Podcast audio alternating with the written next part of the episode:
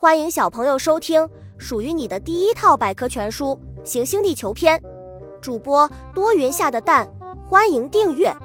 第十七章：美丽的亚洲。亚洲的全称是亚细亚洲，意思是太阳升起的地方。它位于东半球的东北部，在地理上习惯分为东亚、东南亚、南亚、西亚、中亚和北亚。这里拥有壮丽的自然景观和古老的文明。第一大洲。亚洲是世界上面积最大的一个洲，也是世界上人口最多的一个洲。亚洲还拥有丰富的矿产资源、森林资源和世界上最多样的气候。旅游胜地，漫长的海岸线造就了亚洲美丽的热带风光。泰国、印度尼西亚、马尔代夫等都是世界著名的度假胜地。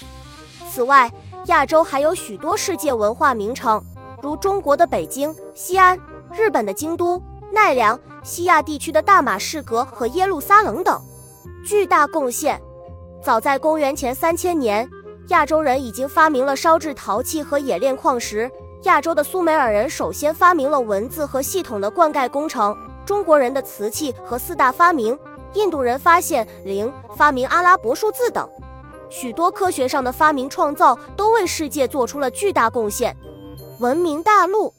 亚洲是一块古老而文明的大陆，世界四大文明古国中的三个位于这里：中国、印度、古巴比伦。